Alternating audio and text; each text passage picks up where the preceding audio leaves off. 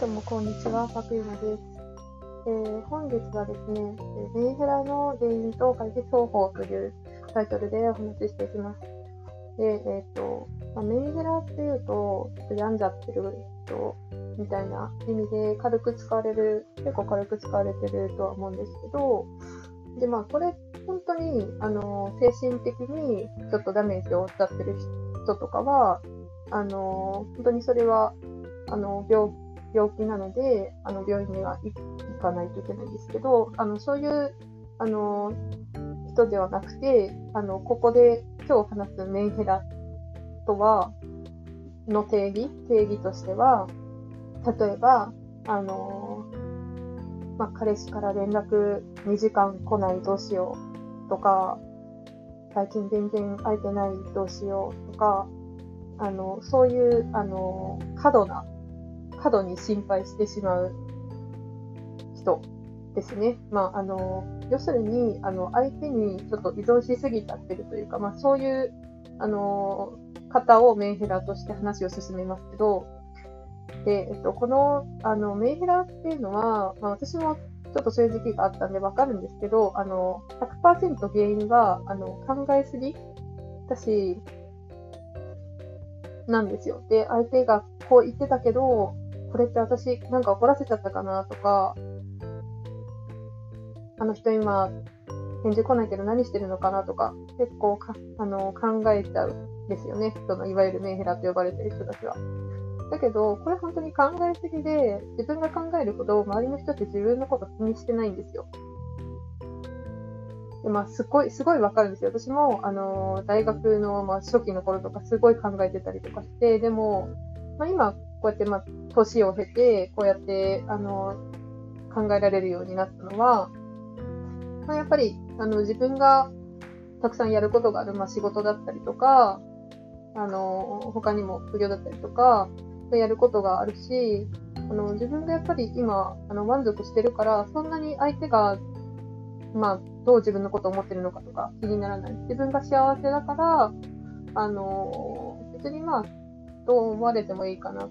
というか、あの、まあ、いい意味で吹っ切れてるから、まあ、そんな気にならないんですよね。で、まあ、その、もともとそういう、あんまり気にしないっていう性格もあると思うんですけど、あの、やっぱりすごい心配な人もいると思うんですよね。例えば、一回浮気されたりとか、あとはま友達に裏切られた経験があるとか、で、まあ、それで他人のこと信じられなくなっちゃったりとか、あると思うんですよ。なんか、私も、あの、家庭環境として、いつも両親が、あの、周りの人間の悪口ずっと言ってたんですよ。あの、会社の同僚とか、あの、の悪口をずっと言ってて、だから、その、なんて言うんですかね、人間に対しての不信感、人間全般とか、まあ社会全般に対しての不信感っていうのが、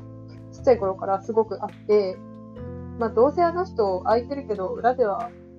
違うこと言ってんだろうなとか、なんかそういう人間の二面性を信じて生き続けてきたというか、まあ、なんで、すごい、その、人を信じられないような気持ちもわかるんですよ。まあ、なんですけど、あの、結局人ってそんな、あの、周りのことを見てないし、そんな考えてないので、あの、まあ、自分の好きなように、やりたいことをやって、いろんなことをやって楽しく生きていくっていうのが、まあ、一番の幸せになる、あの、最短ルートなんで、あの、心配しないでいいです。で、まあ、あの、まあ、例えば浮気が気になるっていうんだったら、いいんですよ。そんな浮気させておけばいいんですよ。その人のことは。まあ、結婚する前だったから、だから良かったぐらいに思ってた方がいて、まあ、浮気する人って多分2回も3回も繰り返すから、そうじゃなくて、本当に自分を大切にしてくれるような人と、まあ、一緒にいるべきなんですよね。時間は有限なんで。で、あのー、まあ、これ、結婚されて、あの、お子さんがいる方とかは、浮気してたからすぐ離婚するとか難しいと思うんですけど、えー、と、まあ、もし自分で、あの、生活できるような経済力があるなら、まあ、すぐにそこは切るべきだと私は思ってて、浮気だったり DV だったりモラハラだったりとかあるんだったら。で、子供のたびに離婚しないとか、あの、思わないでほしいんですよね。私は、その、ちっちゃい頃から親の仲が悪くて、ずっと家に居づらかったんですよ。で、あの、で、離婚しなかったその要因の一つとして、あの、母が専業主婦だったので、多分、経済力がなかった。で、まあ、それで、まあ、離婚できなかったっていうのもあると思うし、あの、まあ、私がいたから、その、離婚しなかったっていうのもあると思うんですよ。だけど、それって、まあ、私自身はすごい離婚してくれた方が楽なのになって思っていたし、その方が多分、両親も幸せになれたと思うんですよね。で、その、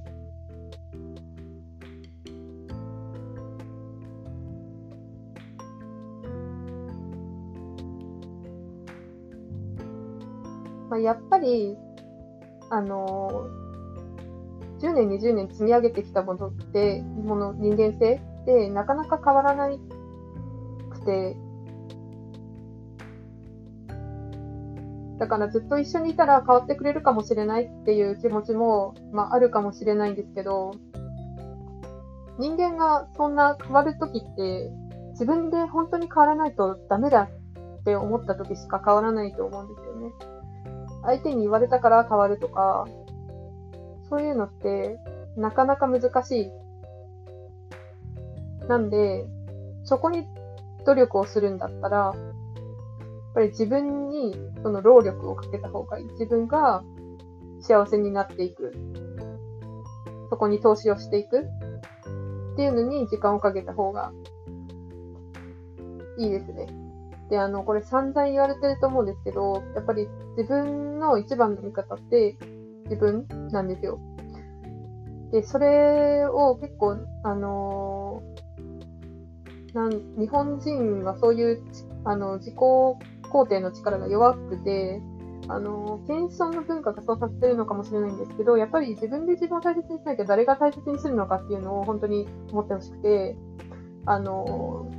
自分を大切にしてくれる役割を自分以外の他人に預けた瞬間に、それってどんどん依存になっていくわけですよ。で、どんどんどんどん、あの、うまくいかなくなっていくわけですよ、人生が。なんで、あの、もっと自分を肯定して、どんどん、あの、自己中になった方が幸せになれるんですよ。自己中になって、どんどん自分のやりたいことをやって、勉強したいことして、どんどんあの、勉強に投資して、情報に投資して、それで自分に自信をつけていって、スキルアップしていけば、経済力も身につくし、経済力身についたら、やっぱり心に余裕できるんで、やっぱりその勉強っていう、勉強あの、自分を大切にして、自分に投資をして、自分のスキルアップをしていって、っていうのが大切なんですよね。で、なんで私がこんなにあの自分に投資しろ、自分で勉強しろって言ってるかっていうと、自分で勉強したら経済力が身につくから、で、経済力身についたら、自分でちゃんと一人で暮らしていけるから。で、私が今、その、ずっと、ずっと死にたくて死にたくて、もう、もういい、明日来なくていいって思ってたけど、今こうやって幸せに暮らせてるっていうのは、大きな原因としては一つ、ちゃんとでかい会社に就職したからっていうのがあると思ってて、やっぱり守られながら、一人でちゃんと生活できてる、会社に守られながら一人で生活できてる経済力があるっていうのは、すごい精神的に安定するわけなんですよね。で、なんで、その状態になれたかっていうと、私がきちんと勉強してきたからだと思ってるし、なんで、そういう人がもっとどんどん増えてきてほしいわけですよ。女性だからとか男性だからとか関係なくて。で、あのー、まあ、特に女性はなんですけど、結構、あの、産休とか育休の制度とか気になると思うんですよ。就職するときに、就活するときに。で、私は、やっぱりそういう、ちゃんと制度が整ったところで、がっつり働きたいって思ったから、もうそういう、あの、プラチナクルミとかそういう制度のやつがあるんですけど、そういうのがちゃんとついてるような企業を、まず最初にピックアップして、で、そこから就、就職先を選んでいったんですよね。で、この企業の選び方とかはまた別で話しますけど、はい。なんで、そうやって、あの、女性はちょっと会社を選ぶときに苦労するかもしれないけど、でも、特に、そんな、男女差があるような話ではないから、えっ、ー、と、すみません。今のは語弊もね、きますね。えっ、ー、と、日本の平均年収としてはすごく男女差があるんですけど、それは、あの、まず社会的な構造として、まだ男性の育休っていうのは一般的ではないし、どうしても、その、家庭を持って子供を持った後は、女性が育産休を取って、その後の復帰が難しいっていう現状があるわけじゃないですか。なんで、そういうあの、復帰の環境っていうのをちゃんと整ったような企業で、企業を女性選ぶべきだと思っていて、で、それを考えるとやっぱ大手しかなくなるわけですよ。で、えっ、ー、と、で、じゃあ大手、大手どうやったらいけばいいかっていうと、あの、勉強すれば、して方を身につければ、全然、あの、受かるんで、なんで、あの、そういう意味で、あの、残業差がないっていう意味で言いました。なんで、誰でも勉強すれば、大手には受かるし、大学も受かるし、このやり方を私はやってきたんで、えっ、ー、と、そういう発信をね、今後していくんで、ちょっと、あの、待っててほしいなって思います。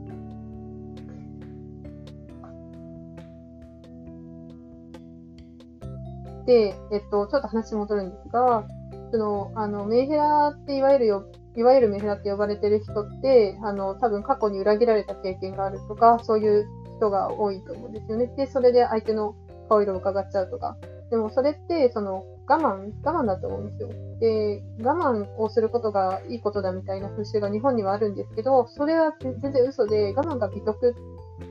なんて嘘だし、えっと、辛い経験話した時に、あ、勉強代だねとか、勉強になったねとか言ってくる人っていると思うんですけど、そんなことってなくて、我慢も良くないし、辛い経験になって、もう、なるべくしない方がいいいいわけですよ。はい。なんで、まずちょっと相手に依存しすぎちゃう人っていうのは、とにかく自分を大切に、自分で自分を大切にするっていう、その考えをまず身につける。で、それが身につけるのが難しい、まあ最初は難しいと思うから、そういう相手のことを考える時間を減らすために、どんどんその暇をなくしていくっていうのが大切ですね。大学生だったらバイトしまくるとか、なんか自分の趣味を見つけるとか。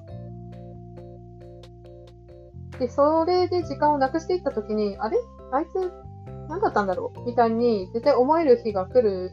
んで、あの、まず自分を大切にできるような環境に自分を持っていく。だから相手、その、依存しちゃうような相手を考える時間を減らすっていうのが、まず一番の近道かなと思いますね。メンヘラから脱出する一番の近道。で、そうやってどんどん、あの、暇をなくして自分でやりたいことをやってると、どんどん自分の人生が楽しくなってきて、自分が強くなっていくから、で、どんどん幸せに近づいていくわけなんですよね。はい。えー、ということで、今回は、えー、以上です。メンヘラから脱出するためには、まず暇をなくすこと、考えすぎないこと、で、どんどん自分をパワーアップさせていって、自分も大切にできる、えー、ような思想になっていこうという話でした。ありがとうございました。